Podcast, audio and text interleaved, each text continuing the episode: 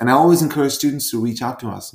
Most of them don't, but for some reason, uh, I always uh, feel like they should, you know, whenever they're trying to find good food options, rather than just going to Yelp or just go, doing a Google search, come and ask. Or go to Veer. Yeah. yeah, exactly.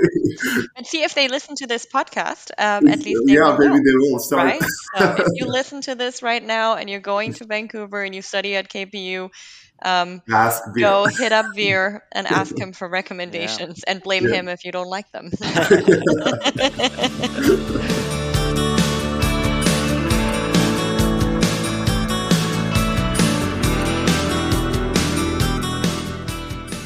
Willkommen zu einer neuen Folge von Beste Zeit, dem Podcast zum Auslandsstudium von und mit College Contact. Ich bin Alexandra Und ich bin Elias. und gemeinsam sind wir die GastgeberInnen dieses Podcasts, mit dem wir euer Fernweh wecken und euch dabei unterstützen wollen, eure ganz eigene beste Zeit im Ausland zu erleben. Apropos Fernweh, für die heutige Folge hatten wir Besuch aus einer meiner absoluten Lieblingsstädte in Nordamerika, aus Vancouver. Genau, unser Gast war nämlich Vir Teja von der Kwantlen Polytechnic University, kurz KPU. Vir ist selbst vor rund zehn Jahren als internationaler Student aus Indien nach Kanada gekommen und ist an der KPU unter anderem für das sogenannte Visiting Student Program zuständig, über das Freemover für ein oder zwei Semester an der KPU studieren können. Wir haben mit Wir unter anderem darüber gesprochen, warum Vancouver so ein beliebtes Ziel für internationale Studierende ist, was es mit dem Begriff Polytechnic im Hochschulnamen auf sich hat und wie die KPU ihre Visiting Students dabei unterstützt, schnell Anschluss zu finden. Außerdem hat wir uns und euch noch jede Menge Tipps rund um das Leben in Vancouver und mögliche Ausflugsziele gegeben. Wenn ihr euch die Folge anhört, seid ihr also auf jeden Fall perfekt auf euer Auslandssemester in Kanada vorbereitet. Deswegen wollen wir euch auch gar nicht mehr weiter auf die Folter spannen, sondern springen direkt rein in unser Gespräch mit Wir. Viel Spaß beim Zuhören.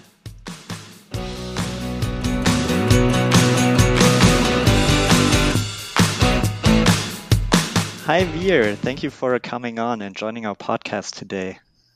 Thank you for having me. Very excited. It's great to see you. All right, let's get you checked in then, and let's start off um, with the first question. What is your role at KPU? Sure. So I am uh, the manager for recruitment and marketing at um, KPU, Kwantlen Polytechnic University. So I look after regions ranging from Africa to Southeast Asia to Europe to CIS. There is no connection between any of those regions. I just happen those regions just happen to fall in my lap. so I'm still looking for a good um, acronym to, when I describe my role. But uh, yeah, I've been uh, working uh, in this role for four years now. So I typically just help recruit international students, um, answer any of their questions, and really help support their transition to life in Canada. And one of those things is the visiting student portfolio. Um, so I do help students kind of help the, get their applications processed and and again provide any information before they come Mhm. to Canada. Nice. And uh, what do you like most about working at KPU? I think the most important thing that I like about uh, working at KPU is so I was an international student myself. Um, funny enough, a decade ago. Uh, in August, it's going to be 10 years since I came to Canada. Um, and one of the things that I really like is the fact that I get to help other international students who are on the same journey or path that I took um, all those years ago. So the fact that I get to help them uh, really um, help shape their decision, um, really make them feel comfortable, and then once they're here, really get to see their growth is is very unique. So last week we had graduation for our students, and it was very exciting to see many of the students that I had been in touch with who were finally graduating. So that's Nice. that's yeah I. I mean, I'm, I don't think I, I wouldn't categorize myself as an emotional person, but at that time, it wasn't like I was crying by any means, but still, I kind of felt like, wow, this is, this, this job is very meaningful. Touching occasion, probably. Yeah, Yeah. Imagine. Yeah. Even if I was, I wouldn't admit to it. So. All right, then uh, the last question is, and then I think we'll uh, we have you checked in. Um, what's a fun fact that people would be surprised to learn about you? Yeah. So I was born in India uh, and uh, did I was there through high school and then a couple years after, and I just don't like the hot and humid atmosphere. I I don't know. I it's funny when I I thought there were more uh, people in my little community of people who don't like that kind of weather, but it turns out every Asian person that I meet with, they for some reason think, "Oh, it's so cold. I really wish it was was kind of like Asia." no, you know. Uh, so I yeah I when people meet me, they're very surprised that I like the the gloomy weather, the doom and gloom, but the gloomy weather. So it just I, it's it's amazing. Like a little bit of gloomy weather, you know, cloudy, nice nice breeze. That that that's my that's my style. So I yeah, I'm not one for sunshines and definitely not one for beaches. Interesting. Yeah. yeah. I mean, I, I like mild weather myself as as well, or milder temperatures. But yeah, yeah, thank know. you. Welcome to a small, our small little community that we have. It seems like there aren't many of us out there. No, I think I'm more Team Southeast Asia. I really like the yeah. hot and humid. And yeah. I like we, we've got a good mix here then yeah. All right, then let's uh, jump in and talk a little bit more about KPU and mm-hmm. about Vancouver as well, which is a pretty popular study destination. Um, what do you think? What are some of the key reasons why international students choose Vancouver and KPU in particular? Yeah, so I think, yeah, you hit the nail on the head. Vancouver is a very popular destination, and one of the reasons is it um, very commonly ranks in the top 10 of the um, cities with the highest quality of life, uh, if not in the top five. And I think one of the reasons is we're very close to the mountains, very close to the ocean, and um, it just makes for a very nice place to live. So you can find yourself literally in the middle of a concrete jungle, and then in in a matter of minutes, you can be just next to the ocean on on a beach where I where you would not find me for sure. And then and you know with a flip of switch, you can find yourself in the dense uh, forests. So I think that kind of combination makes it a very unique place for students to come and, and live because you know most people. Uh, for the most part, want of uh, the hustle bustle and the cafes, the food scene, the culture, art that comes with a big metropolis that Vancouver offers. But they also want the tranquility of being able to go to the forests and go for hikes um, and just just you know enjoy the green, essentially the green um, and, and the peace that comes with it. So it's um, that I think that that's what makes Vancouver very unique in that sense. And um, and definitely we are the Great White North. So the fact that we don't get as much snow, we probably get snow one week out of the year, uh, is also a good selling factor for many. Uh, we are a rainforest, so we get a lot of uh, rain, uh, which is in a way it's nice because it keeps everything nice and green. But um, of course that's that's not what people think when they when the rain comes. Um, you know we are known as raincouver so that which is an apt yeah, title. it does rain quite a lot. Uh, but yeah it's the the temperature is relatively mild so it really hovers between minus 2 degrees to 10 degrees throughout most of winter which is still quite cold for most people. But i think especially for people from germany many times they find the weather fairly similar Mm. It rains. It rains. It's cold in, in the winter, but a little colder for sure than you would have in Germany. Uh, but yeah, that, that's what makes it unique. Now, KPU in general, what makes us unique is the fact that we are in the suburbia. So, uh, you know, all of our campuses are anywhere between 15 to an hour away from downtown Vancouver by public transport. So they're fairly close by. So you still get that uh, access to the main city, but you get to live in the suburbs, really enjoy, live amongst and see how majority of the people in Metro Vancouver live. Um, and um, yeah, so we've got five campuses right across. So affordability is one reason. The rents are much cheaper. Vancouver mm-hmm. is the most expensive in Canada and one of the most in North America, uh, just because of the reasons I outlined. Yeah. So as a result of that, the fact that we have campuses in the suburb regions really makes it relatively affordable for students. Mm-hmm. And also, as a university, our tuition is um, is much lower than what it would be if you were going to a high ranked university. So you're still able to get access to good quality education, but you don't have to break the bank, uh, which is at a lower for many students. Got it. Mm. Wow. It's funny. So you mentioned Vancouver. Um, I remember we recently had an episode with um, Alex from the University of Winnipeg, um, and he referred to Winnipeg as Winterpeg. So um, we will yeah. have one more um, Canadian guest on our podcast later this year. So I'm definitely going to ask her what what her city is uh, is nicknamed um, after. So we'll we'll see. But but maybe back to you for a moment. you mentioned already that you are originally originally from India mm-hmm. and that you came to Canada and more specifically even to KPU as an international student back mm-hmm. in 2013. Mm-hmm. What what attracted you to Canada and to to Vancouver in the first place? Did you have like a family connection like Alex mm-hmm. from Winnipeg did, um, or um, was this pure kind of interest and passion? Yeah, so it's a it's a combination of both. So I um, I did have a family connection. So um, and you did want to get out of the heat. Family. We know that. Exactly. So, so after after uh, I was done with my uh, with my studies, I was looking for a way out and uh, to milder climates. So typically, you know, you're looking at an England in the English speaking world. You got common options: Canada, Australia, U.S., UK four options. Australia, I asked myself if I wanted to fight bugs and all kinds of weird reptiles for the rest of my life, and the answer was no. Um, and also the heat. So I, I Australia wasn't you know on my radar, but uh, I was I was thinking quite seriously about UK and US, and then also Canada.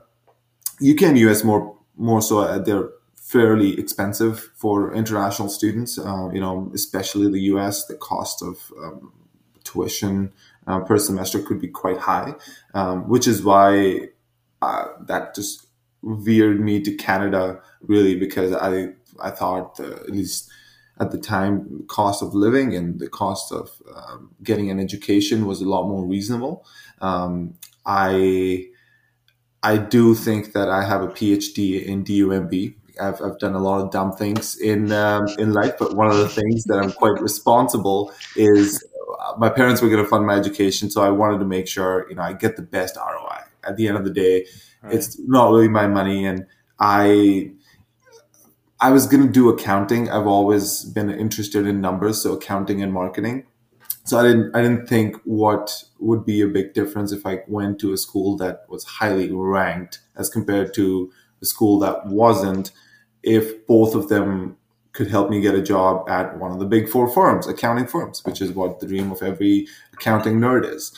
Um, and I wasn't any different. So yeah, and that's what I learned when I started my studies at KPU. So that's yeah, that's how um, I really started looking at Canada. And then of course I've got a family in Vancouver, which which made that decision easier. And mm. honestly, the the story that I like to tell people is the first. Um, I think it was the fourth day so I was going to campus when I first landed. So I was taking the bus. And on the bus, I was sitting at the at the back in the very corner, you know, like any new person, any new shy person would, just to try avoiding all spotlight. And um, uh, of course, the bus was full because it was rush hour. And then I ended up sneezing. Now, I thought, of course, I, I sneezed quite loud. so I, I thought, oh, damn, now all eyes are going to be on me. But the people around me, I, I, heard like five bless yous in a matter of uh, seconds. And I was like, what? What? and I've never heard that. You know, growing up in India, no one, It's like, oh, get away from me. That. Um, so yeah, it was. Must have uh, been pre-COVID, but um. yeah. now probably everyone's gonna run away and you know, right. sit at the the start of the bus but yeah, it's uh, so that was a very very nice uh, introduction to a very friendly Canadian vibe, and which is another reason I, you know, Canada is always known as this country that's very friendly towards um, towards newcomers and in general just friendly to people. And I've I've felt felt that warmth. Um, you know, they say that you feel the warmest people in the coldest places. So that's that's certainly true for for Canada. I've I've had really wonderful experiences and. Um, and you know just my time at KPU and just being in Canada, the way it's shaped me and morphed my personality has been has been quite uh, remarkable. Uh, just yeah, it's funny to think a decade ago I wouldn't be imagining this is where I am at. um, yeah, but I, I thought I'd be like in some uh, accounting cubicle, you know, crunching away the numbers. But I'm glad life took me um, took a different route, and again, you know, that's just testament to what the different opportunities that are available to students here. So, just out of curiosity, what happened on your way to the big four accounting firms? Where did you kind of what what led you astray and made you pursue a career in in international education? Good question. Uh, my my parents ask me that all the time. What, what happened? Why not accounting? Where's the big money? yeah. Um, yeah. So I one of the things that they do in the third year, the start of third year, is you really start. Um, touring uh, the big four firms. So they all invite you um, to take a tour of the office building, get a better idea of uh, you know what the work is going to be like. And when I did that, I really liked the feel of working in downtown. I did not particularly like the people I was meeting with. They were very, they seemed very enthusiastic, but mm. when they were kind of describing the work that they did on a daily basis, I don't know. I just didn't feel as connected to it. Um, mm. I I do like numbers and I do like working with Excel and accounting softwares, but I don't know. I just did not see myself doing that for the next five, ten years, let alone longer. Um, and at that time, of course, I was already working at KPU, so I was already working um, as a, well, in the second year as a student assistant, and then third year I was already, uh, you know, working here full time and studying full time. So that kind of just opened my door to a field that I never thought existed. Honestly, like I I thought uh, even though so when I applied, I applied through an agency, um, so I did not really have that uh, much of a communication with the representative um, because uh, they kind of took care of everything. So I yeah I didn't I didn't know like what what all this entails like where how how does the process uh, work and the the role that a recruiter or someone in recruitment plays. So, yeah, when I so it's a, it's a bit of both. When I saw the lifestyle wasn't for me, and then on top of that, the work that I was already doing, I found it quite fun. So a hmm. mixture of both led me to make that decision. But I still finished a bachelor in accounting, so I did complete many were like, "Oh, do marketing instead," but I that would have meant I would have had to do another year of study. So I, I was like, you know, I'll just stick with accounting. Just wanted to finish up like your it. degree. Just, yeah, yeah. yeah. Still satisfied my parents, which yeah. I kind of did, kind of. Yeah. It's so funny. It's so many people end up in this industry by accident um, because mm-hmm. they just don't know um, that it, it, exists as a career. But right. it's such a great great area to work in um, because we get to yeah as you say help so many students just find their find their way to to have the time of their lives um, studying abroad so mm-hmm. um, so yeah um, and otherwise also our path wouldn't have crossed so we're yeah. very happy that you made that decision um, to move from accounting over to to higher ed and international ed um, maybe coming back though to to Vancouver um, a little bit. Um, and I think you already said this um, in the beginning. Um, Vancouver is often described um, as a welcoming and very diverse um, and multicultural city. how do you feel like the local community and culture contribute to the overall experience that international students have studying in Vancouver? Yeah, so it's it's definitely very diverse. So f- my first impression when I landed was, um, actually maybe also typically the the understanding is Canada is in general a very multicultural city, and Vancouver, Toronto being the key hubs are are very um, ethnically diverse, and that is true. When I first landed, I was quite surprised um, at how diverse in general it is, and it's over the years it, it's only gotten that way. So there's a very large um, South Asian community, of course. Uh, there's a big uh, there's a big East Asian community, um, and uh, now growing Southeast Asian community as well. So we've got these um, know, vibrant cities where people from all walks of life uh, you you meet them you know when you're walking down the street or at the mall or you know just even at a cafe in Vancouver people from uh, different backgrounds and uh, of course uh, just because within we are within the Americas a lot of Latin American uh, people are also here so that makes it a very yeah nice and vibrant city and you know one of the one of the things that kind of encapsulates that is every month there is celebration of some form of ethnic um, ethnic holiday. Uh, essentially, it's not an official holiday here, but just an, as an example, you know, in uh, in February we have the Lunar New Year, um, so that's you know, widely celebrated in the East Asian world, and that's uh, celebrate we have a big Chinatown here, so there were lots of celebrations happening there. And then in uh, March, we have the Persian New Year, so there were big celebrations there throughout the city. So it really um, opens your eyes to uh, the different cultures that are around, and you really get to experience that. And I am personally a foodie, so the fact that I get to experience taste food from all over the world, good food, good tasting food is is a testament. So some really good um, for South Asian cuisines, but also East Asian cuisines, um, and some really good restaurants. And I always encourage students to reach out to us. Most of them don't, but for some reason, uh, I always uh, feel like they should, you know, whenever they're trying to find good food options, rather than just going to Yelp or just go, doing a Google search, come and ask. Go to Veer, yeah, yeah, exactly. and see if they listen to this podcast. Um, at least they yeah, will maybe know, they will start. right? So if you listen to this right now and you're going to Vancouver and you study at KPU, um, ask Veer. go hit up Veer and ask him for recommendations and blame Yeah. him if you don't like them.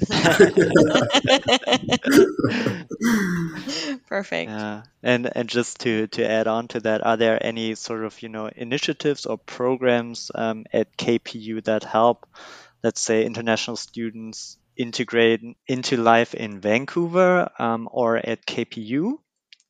Mhm. Yeah. So one of the things that we do is uh, we have a peer mentorship program. So any every student that comes through is always assigned a peer mentor. Um, so basically, as part of that, they um, once they get admitted, uh, closer to the start of the semester, their peer mentor is going to reach out to them, introduce themselves, and really be their friend, initial friend as they come on campus. Um, they also do a virtual meeting, you know, before they come so that you can put a face to the name. And um, that really seemed to help uh, most of our students with feeling at ease on the first day. You know, if you're an international student coming from another country, it is quite, um, it, it can, you can feel a little out of place. Uh, just because you're not, you're really out of your comfort zone, and uh, uh, for many there is no going back. It's not like you can just run run back home to your mom and dad or your or your friend circle.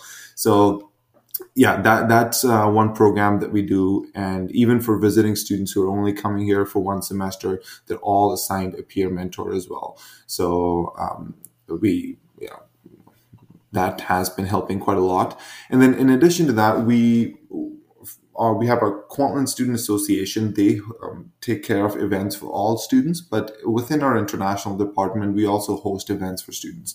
So this uh, funny thing happened a couple of semesters ago. One of our students really wanted to go visit Capilano Suspension Bridge, which is one of the attractions. Now, Capilano Suspension Bridge can be a bit expensive. It's uh, the prices have only gone up over the years, but and and she ended up visiting it in the uh, in within the first month. And the thing is, in the third month of the semester, we were actually going to take all of our students out uh, to Capilano Suspension Bridge at a much subsidized rate. So, just to give you an example, Yeah, it yeah. costs currently about eighty bucks to go to the Capilano Suspension Bridge, but we were only asking students to pay ten dollars. So she would have saved seventy bucks and Yeah. used that um, use that money for probably food recommendations from Veer, but instead she just paid it all to Capilano's Adventure Bridge, just to just to see that. So yeah, that's uh, that's one of the things that we always encourage students reach out to us. Get uh, we always send students a list, but um, it's not surprising many of them don't read their emails. that's okay.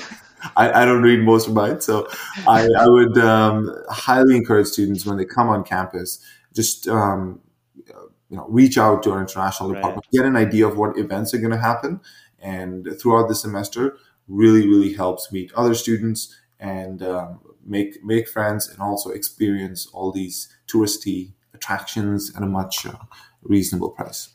Mm-hmm. So another pro tip: read Veer's emails. Reach out to Veer before you spend money. Ask for a discount. just name this podcast "Ask Veer." just just, just ask.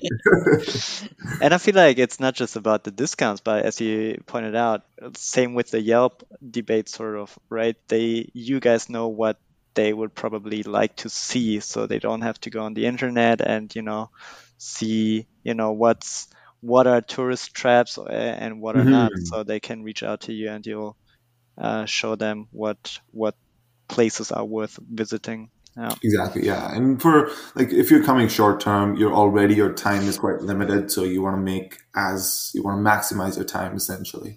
So um, yeah, definitely ask um, someone who's been here a while. And again, it goes back to the friendly aspect. We're especially at the international team, we're very happy to help you know students whenever they come with questions, and um, yeah, and of course, if all else fails, just ask Veer.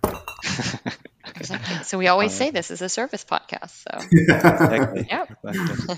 All right, then I think let's let's continue and dig a little deeper into KPU. Um, Veer, you mentioned in the beginning, KPU stands for uh, Kwantlen Polytechnic University. It is Canada's only polytechnic university. Can you explain to um, to our listeners what Polytechnic uh, stands for and what it is?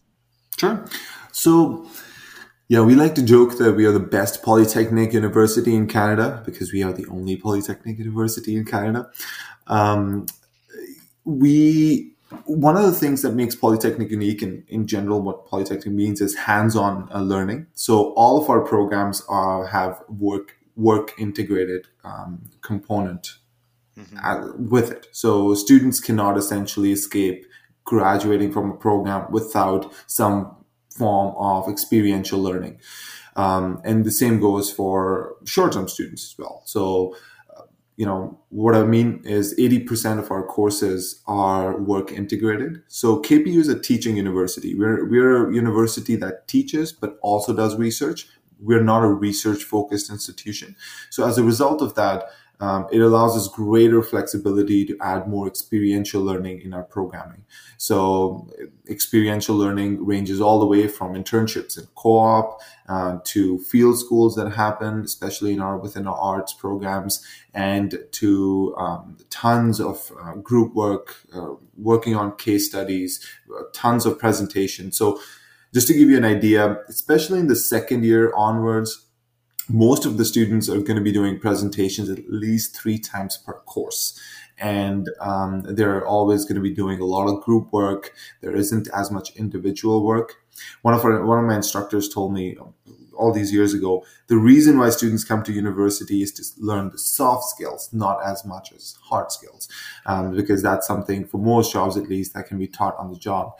And that that i think really rings true uh, where with uh, with the way KPU approaches things. Very hands on, very much focusing on your soft skills. A lot of presentation based because again, at the end of the day, that's what the job market de- desires these days. And um, for students who are coming here for a short period of time, it, it's it's really nice because it especially if English is not your first language, or maybe you're trying to look for ways to speak in English a lot more, this is a great way um, to come and really push yourself and and really work with uh, with with other students. Presenting quite a lot really helps shape a lot of your personality. So when I started my program at KPU, I thought accounting is not going to be as much presentation based. I don't know what gave me that idea, but in my yes second year onwards, really, I could not get through a class without doing at least two to three presentations. So it's um and it really helps build that confidence in in most of our students.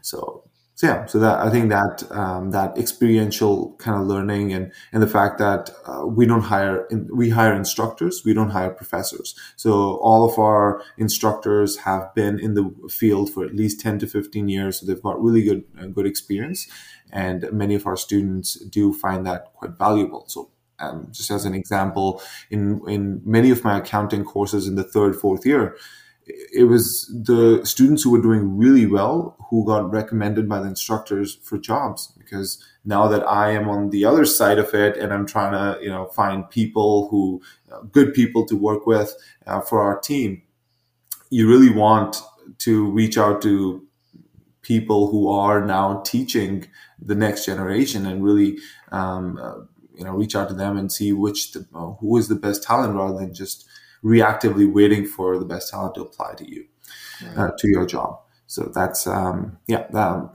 all in all, that that's what makes KPU quite unique. It's just that community feeling and the fact that um, we focus extensively on experiential learning in our in our courses. Um, so maybe Elias, before you move on to the next question, um, I just wanted to briefly um, say something about what you just mentioned in terms of being a very teaching-focused university, um, having instructors rather than professors. Mm-hmm. Um, I think this is one of the reasons why um, KPU is not ranked as highly as some of the other mm-hmm. universities um, because rankings often do not reflect teaching quality, but they are very, very research focused. It's about citations, right. it's about um, scientific reviews, and these kinds of things. So um, I just wanted to clarify that because you mentioned twice, like you uh, didn't go to a highly ranked university, and I don't want students to get mm-hmm. the impression that um, KPU is not a good school. I think it's a it's a mm-hmm. really, really good school in terms of teaching and in terms of student experience.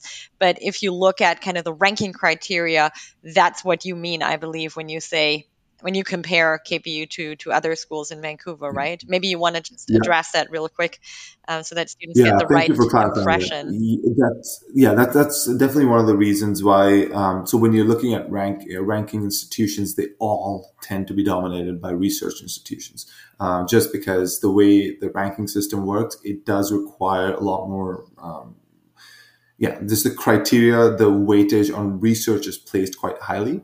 And um, unless, if you're, of course, looking for a research program, then it makes sense to look at that. But if you're really in the field of business, uh, one of the best things that you can always, that you're really looking for is not necessarily the highly ranked schools. Um, of course, they I'm not saying they don't have much to offer, but really looking at um, people who have industry experience so that they can give you a more real life um, situation of how things are done um, because not, there's nothing worse than uh, sitting through a course that's fully theoretical. Um, right. um, so really getting an idea of what it what it actually what real business actually entails, what what really happens in accounting, mm. marketing, HR. You know, these are very dynamic fields that have changed significantly just over the last decade, mm. let alone. Um, mm two or three decades ago so and they're always ever changing with with new technologies coming in so you really want institutions to be on top of that. And um, I'm, I'm very happy to say that as a teaching institution, that is mm. one of the focuses mm. that our instructors place. And I think, again, this is very comparable to what we have in Germany with the traditional kind of old universities and our universities of applied sciences, which you probably don't mm. find in the international rankings either. Um, mm but they have a very very strong reputation when it comes to um, educating um, students that are kind of work ready and, um, and, and career ready when they graduate right. because they have been taught by practitioners and by people who actually have practical experience in the area in which they teach instead of having gone through kind of the academic route of being basically at university for their entire lives. Um, so it's just a different different approach, and it depends on also where students are in Germany, what they what kind of experience they're looking for. But for for mm-hmm. study abroad, um, I think. Um, a teaching focused university can sometimes even be a better choice than a purely or ma- mainly research focused university unless students are maybe already in their masters where it might make mm-hmm. sense mm-hmm. to to then again look at the more research focused institutions yeah um, but just I, I yeah um, so Elias I didn't want to kind of hijack your no, your section no, no, but I just thought it would be important to just clarify that no worries at all no because I I want to point that out as well. well or I, I mean, at least I wanted to second what you just said, uh, Veer, about also the you know the approach to learning about the soft skills that it's yeah it's really really important that at some stage these kind of things are being taught. And i think it's uh, really yeah valuable for students to to get that kind of education. And i don't know if you you, you just mentioned business. Um, can you talk a little bit more about certain you know or specific programs um, that kpu offers that are or should be of interest to to international students, um, let's say coming for a semester or two? Sure. Um, yeah. So I mentioned business because that tends to be the, um, definitely an outlier in terms of um, not an outlier, but most popular faculty where students go. But uh, I'm happy to say we are going to welcome our. Well, she's not technically a first student, but um, uh, it's been a while since we've had one. But uh, she's going to be coming to a product design program. Um, she's from Germany, and she's going to be doing one semester, uh, you know, just of product design courses. She's doing a program already in Germany, and we got some of her courses approved for the third year, which is very exciting. So, which leads me into there are basically all the programs except for nursing are open to um, visiting or study abroad students. So we can essentially, as long as you know they uh, they've completed the right courses, we can even get them approved for higher level courses. It just doesn't have to be first and second year.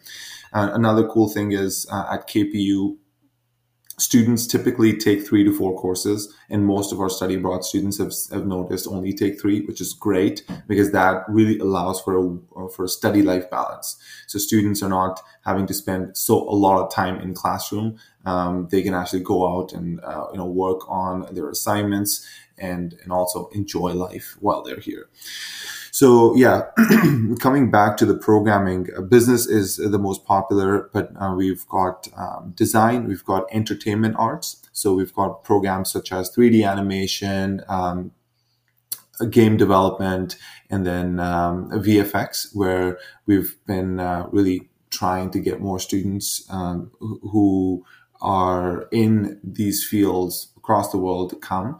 And you know, one of the coolest things is, uh, which I recently learned, two of our instructors who teach the VFX program have actually worked on the Mandalorian and the Game of Thrones series. So that again speaks to the experiential and um, and the fact that our instructors do have that real life experience and have worked on blockbusters mm-hmm. that really again lends them um, or lend students in, into being in a position where they can learn from um, from people who've actually done things in the industry. So, so yeah, entertainment arts and then uh, science and horticulture programs is another thing where we have um, students coming in every now and then. For example, we have a beer a brewery program. So students learn how to make beer and uh, that's a, it's a very, very cool program. We also sell those beers every Friday on our Langley campus, which is again very exciting. So students actually get to uh, you know the beer that, that they get they are not just getting experience about how you make the beer but also how you drink it how do you sell it how do you market it to the community so I mean, beer in, in, as a product in general is, is, I feel like, fairly easy to market. All right. Uh, you, you just mentioned the Langley campus, and I think you mentioned in the beginning as well. The KPU has uh, five different uh, campuses. Can you describe where they are located? And, um, for instance, where do visiting students typically take their courses at? Sure. So yeah, we've got five campuses. One is in um, the closest from downtown Vancouver is Richmond, which is 15 minutes by public transportation. Uh, the second is Surrey, which is about 40 minutes by public transportation.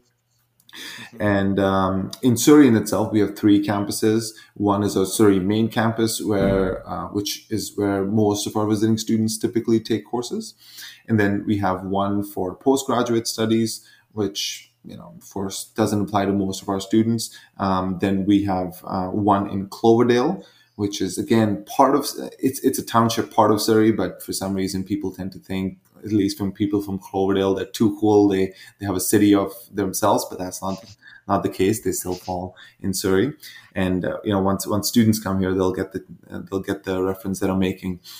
And the fifth uh, campus is in Langley, uh, which is the farthest. So that's an hour and uh, 15 minutes by public transportation. So most of our students would take courses either in um, Surrey, our main campus, or in Richmond.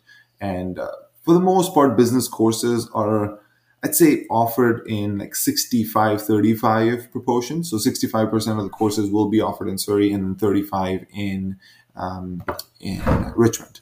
So students get that get that off choice essentially. So you know we've had students who who've wanted to stay near the campus, so they they're okay with being away from the downtown and being in Surrey.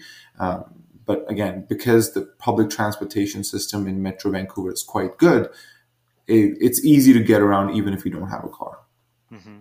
So does that sometimes happen that students would take, you know, uh, different courses at you know different campuses uh, throughout the semester or would they typically just stay at one campus and take all of their courses there? Yeah most of them prefer to take all the courses in one uh, campus but it can certainly happen where you have um, two courses that's in surrey and one in richmond. Um, you, you, can certainly do it that way.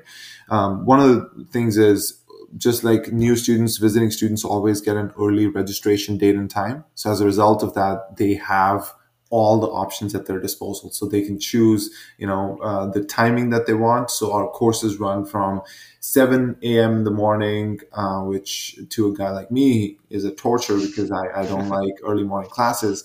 They run all the way to 10 p.m. So gives them a plethora of options to choose from um, yeah, and they can take them either in either of the campuses. So you can either mix and match or just take courses at one campus. Mm. Got it. Um, so you just mentioned courses run kind of all throughout the day, and students can mix and match.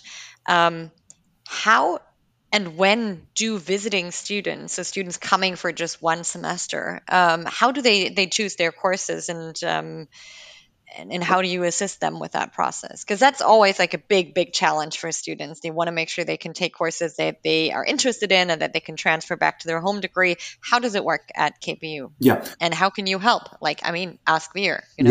yeah. Um, so now i have to prove myself. Damn um, yeah, so one of the things that we do is as we get closer to registration, and actually we are going to be doing that for the incoming fall students in the next in the next week, um, because our registration starts on the 10th of July. So yeah, we send out an email, comprehensive email, walking them through the process of how they register for courses, and then on top of that. Uh, we also have a webinar, so students can join that webinar if they're having any trouble. Um, but of course, you know, if you're if they're not able to find any resources online, uh, which is quite hard, but if they can't, uh, we are in constant communication with our students. And again, uh, the emphasis is that they should always take advantage of the fact that they have early registration date, and time. After the third day of registration, classes really start getting full um, because typically the continuing students uh, have their registration dates and time based on their GPA. So definitely take advantage of the first day that you can register for mm. classes. Um, so yeah, all the registration is done online. It's um, it's actually quite straightforward. Um, just picking courses. Now, one of the things that we can help students with is course outlines. So if you if students want to get the course outlines, get their home institution to evaluate the course and see if it's going to transfer, we are more than happy to provide that. And as a matter of fact, we do provide that to many of our students, uh, especially the, the ones who are going for third and fourth year courses, because those tend to be quite niche. So we're uh, we can provide those to really help them with the process of transferring back.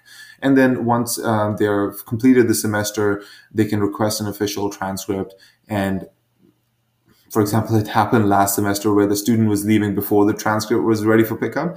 And in that case, again, um, our our team is is more than happy to mail it um, mm. to the student's address. Hmm. And I mean, if um, if you say registration starts July 10th, mm-hmm. say July 10th, um, the semester doesn't start until early September. So that is really early, and I think that is perfect because um, a lot of our students are worried whether they will get into the courses that they need and want. Mm-hmm. Um, and what sometimes pr- proves to be a bit challenging is um, in the beginning of the semester, early September is usually when classes are not in session in Germany, and it's sometimes harder to get mm. hold of mm. professors and teachers and the registrar's office to maybe double check whether certain courses can be accepted or not. So if students can get all of that out of the way, um, right now they still have access to their professors. They can still talk to people on their home campus. Mm-hmm. So if a course they want to take is not available, they still have the option of kind of making changes um, without struggling and having to do that from Canada. So I think mm. this is a real advantage um, to be able to select the courses so early. So that's really good. Um, and as you said, you're you're providing help there as well.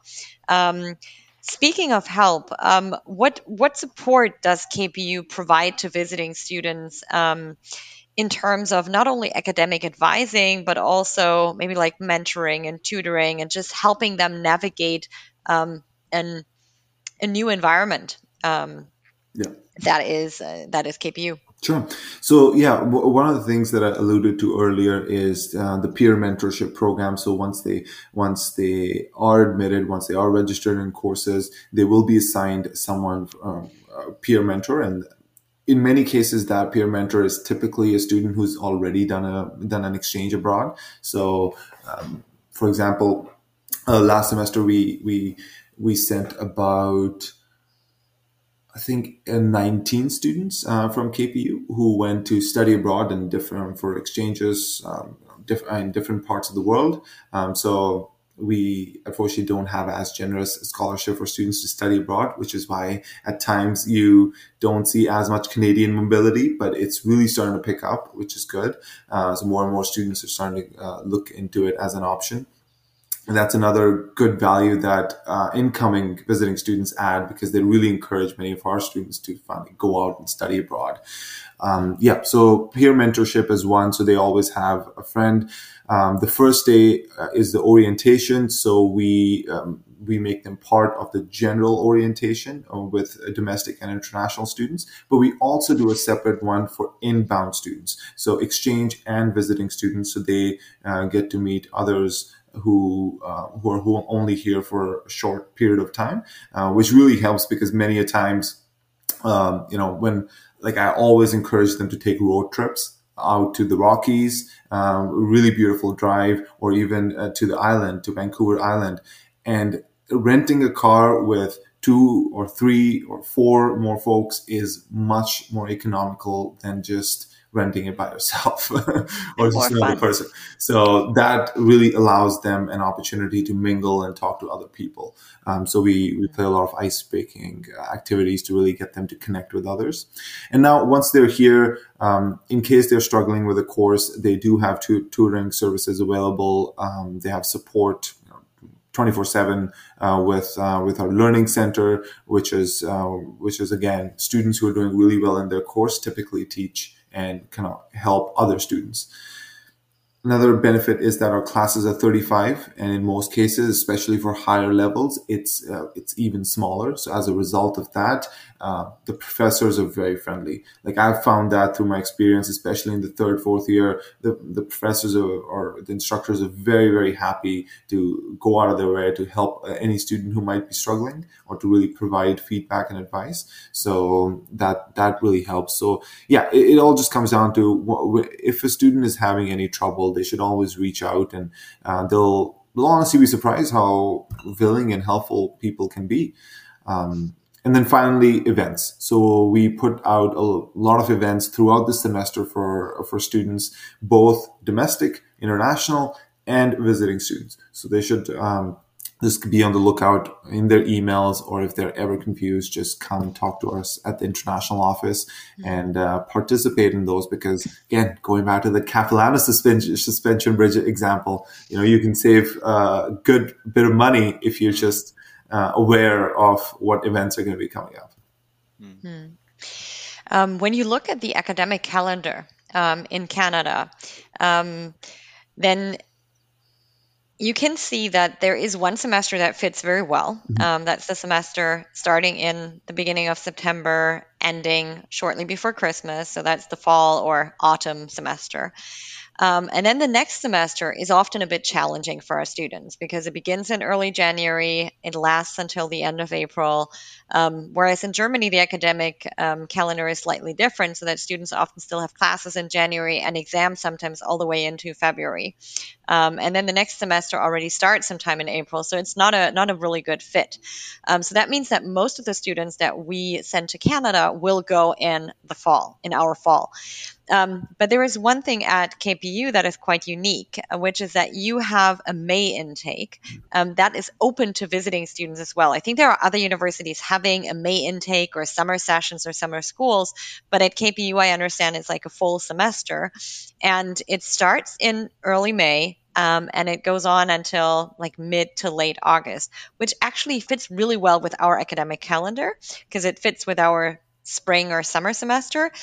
But I also think it's one of the greatest times to be in Vancouver because you're basically in Vancouver all of summer, which mm-hmm. might not be kind of your favorite time of the year because it gets too warm. Um, but for, for many people here from Germany, um, they actually enjoy that kind of weather. so, can you just talk about that a little bit? Like, how does that semester differ maybe from other semesters? And would you would you recommend it to international students to come and spend the summer in Vancouver despite Absolutely. the good weather?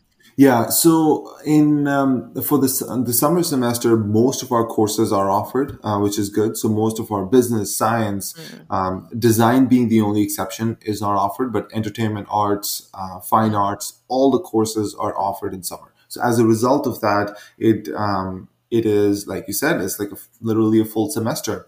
So students do still get that same option, and on top of that, the weather is a lot um, forgiving, uh, at least for many. Um, so, as you know, you can go on uh, tons of hikes. We Vancouver is known as uh, the outdoors, the great outdoorsy place. You know, there's so much to do in terms of different hiking trails, um, going on, experiencing if you're into more adventurous stuff, mountain biking. Um, so and and even if you're not into hiking there are tons and tons of trails that you can go explore so while you can do those things in winter with the right gear uh, in the summer it's a lot more fun when the sun's out and um, you know you're really looking for a respite to go go into the uh, mountains and, and enjoy the forests. So, so yeah, uh, there are a lot more activities definitely to do when the weather gets mild. So summer is is a great time for students to come, um, especially the early uh, the May and June. A really, really wonderful time. July, we do tend to see some forest fires. Like I do want to be real, um, because we have such dense forests in British Columbia. Um, it's it's it would it's not uncommon to have forest fires that happened towards the end of July. Um, and at that point, um, just depending on the intensity year by year, it varies, um, but it could, uh, yeah, it can get a bit um, hazy at times. But um, the first three months of the summer are, are mm-hmm. just beautiful. Okay, cool. Um, and then maybe final question about the visiting student program um, as such. Where can students live? Um, you already mentioned that because you're based in kind of suburbia, it's a little cheaper um, to live than in downtown Vancouver. But do you have on campus housing or do you offer support for students who want to live off campus? How does it work? Yeah, so we, we don't have any on campus housing, unfortunately, but we do have homestay options as one. So students can live with another family um, for a period of four months while they're here, and many students choose to do that. But we also have um, some private accommodation providers like uh, GEC, we work with very closely, which is a student accommodation um, uh, essentially building. They have um, they have many properties around um, Metro Vancouver region. So many students prefer to stay stay there, uh, where they're going to be staying with students from other institutions, uh, or they can be uh, adventurous and stay uh, in a private accommodation if they want. So, so yeah, so that uh, that option is also available. So we, we see every semester students doing a mixture of the three, and um, and also on, on housing, I do want to kind of touch on the fact that the housing is definitely going to be cheaper if you stay in Richmond or in Surrey. um, as compared to staying in Vancouver. But many students do still want to stay in Vancouver, and that's totally fine. And my only advice would be just make sure you're aware of uh, the fact that Richmond is the closest campus. So try to book most of your, uh, register for most of your courses in Richmond. Um, and even if it's Surrey, you do need to be cognizant of the fact that it might take up to 45 to, um, to 50 minutes to get to campus. So that's something that you should be aware of.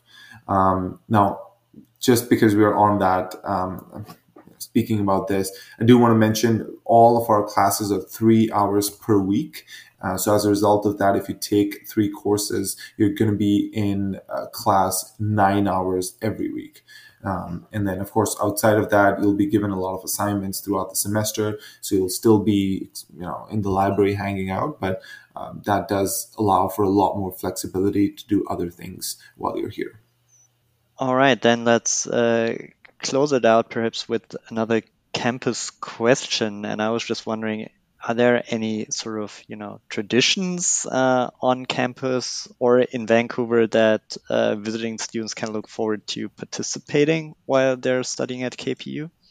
Sure. Yeah. So. Um, you know, throughout the year, uh, and I touched on this um, a little bit initially, but I'm happy to elaborate that Vancouver is a very multicultural city. So as a result of that, um, throughout the year, especially in the um, in the in the Metro Vancouver area, you'll see a lot of festivals happening. You know, so just in the past few months, we've gone from a big celebration of Lunar New Year to a um, big celebration in, in March of the Persian New Year and and a bunch of other celebrations that keep coming up. And in April, we had a big celebration of Vaisakhi, where we had the, the North Indian um, celebration, where we had about little over 700,000 people who attended over the span of two days.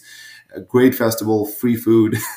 that's a great, uh, you know, that's, uh, of course, uh, an attraction for many. And um, yeah, so you get to experience a lot of um, different cultures while you're here. Um, and then, of course, on top of that, uh, there's plenty of food festivals that happen. Summer again, another uh, benefit of the summer is the fact that there there are many music festivals that go on and happen in Vancouver. Um, so that's something for students to look forward to. But in general, it's just all about the outdoors. There's so many activities to do outdoors, and um, we we do encourage students to go out, take trips uh, to the Rockies, to Vancouver Island, to Whistler, uh, and beyond, um, where they can uh, really get a better feel of the place and get, you know often and be so close to nature. Right. Really enjoy that activities. And on campus uh, throughout the semester, again, we host a lot of events. But if students are really looking at getting involved, I really encourage them to join a club great way to make friends initially, uh, just because at times, although Canadians are very friendly, uh, I feel in personally, but I I do find that when you're coming to a new country, one of the best ways you can actually make friends is finding people who have common interests, and clubs really really um, make um, make that uh, easier. That trans uh, that transition quite smooth.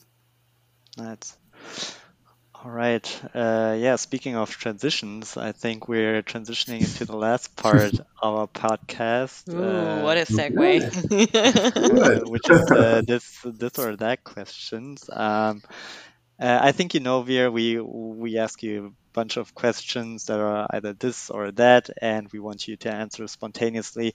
Mm. Maybe provide a little bit of context as to why you chose answer A or answer B. So yeah, let's let's yeah. go ahead and do that. So we're starting off with a foodie question. Uh, Ooh, okay. I think you might like that one.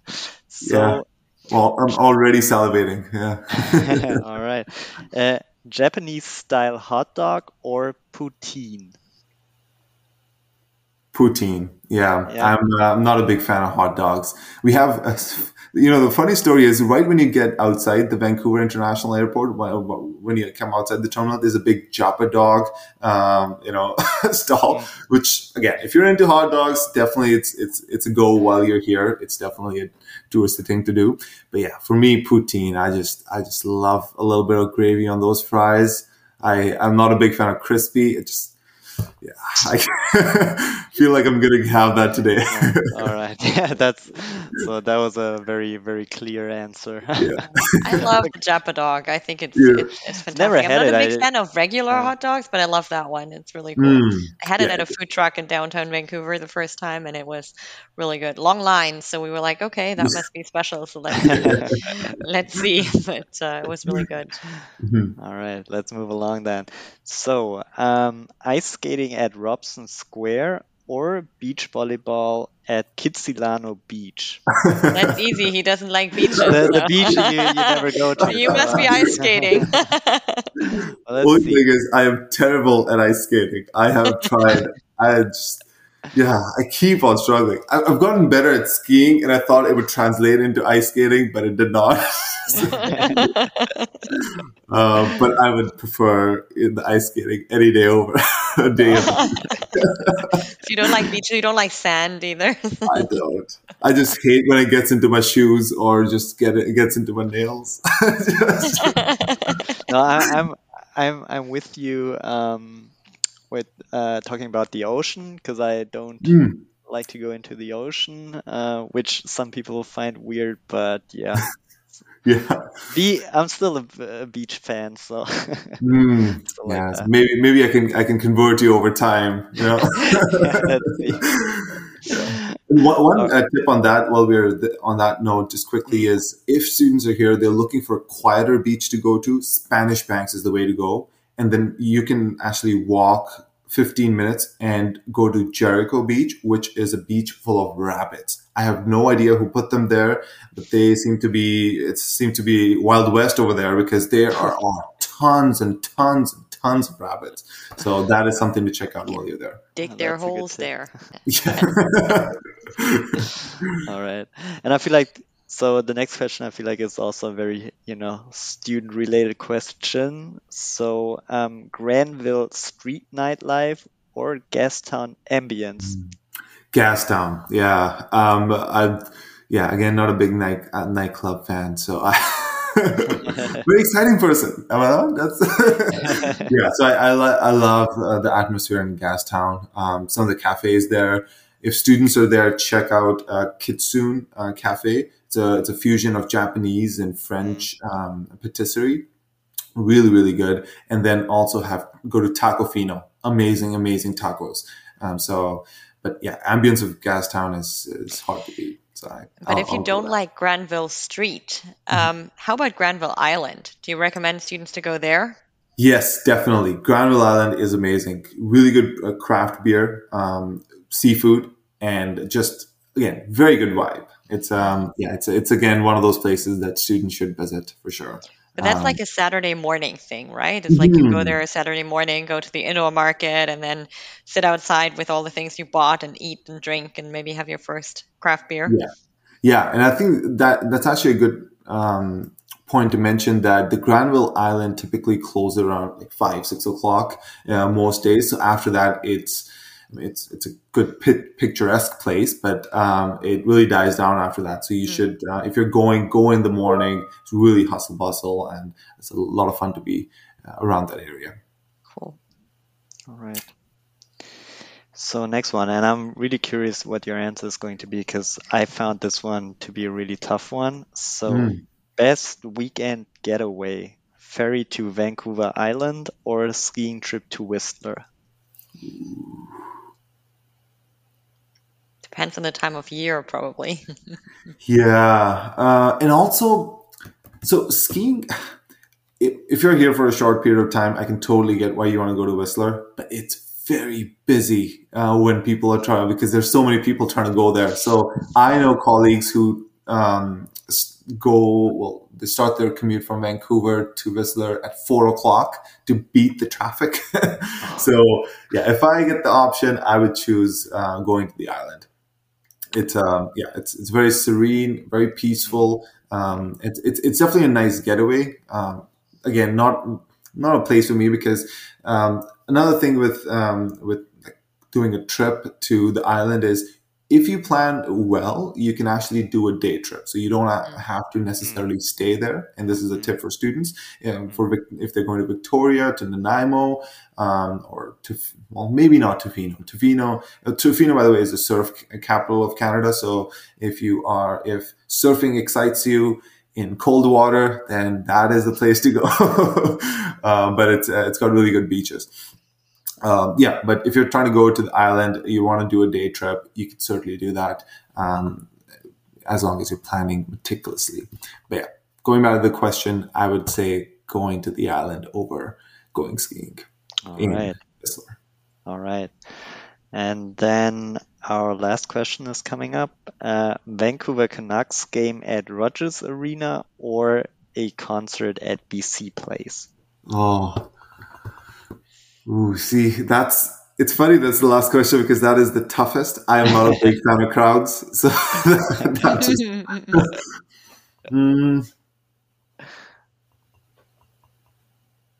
I'd say uh, I'd say Canucks. I, I uh, I'd say Canucks. It's uh yeah, they're, they're not the not the uh, if you if you're a fan, fan of uh, Canucks, it's not the easiest life for you because it's they're they're not the best best team out there.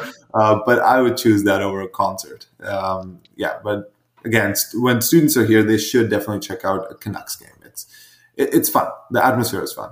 Mm. All right, cool. Cool. I think yeah, that's it. Thank you, Veer, for all your answers and for for doing this. It was great to have you on. Uh, we really appreciate your time, and yeah, hope you enjoyed it a little bit as well. And yeah. Thank you. Thanks for having me on. And you know, we've got a great working relationship, but the, the fact that you know we could do this on a long format for uh, for students who might be considering KPU, just for them to get a better idea of what kind of place Vancouver is, um, so yeah, thanks, thanks for letting me do this, and uh, can't believe we've uh, gone over an hour. yeah, wow, yeah, but it's, it's, full of plenty, full of good tips and yeah. uh, and ideas. Yeah. And um, yeah. so, if there's one thing students can take away from this is, when in doubt, ask Veer. For sure. All right, thank you so much. Take care. Take care. Bye. Thanks so bye much. Bye.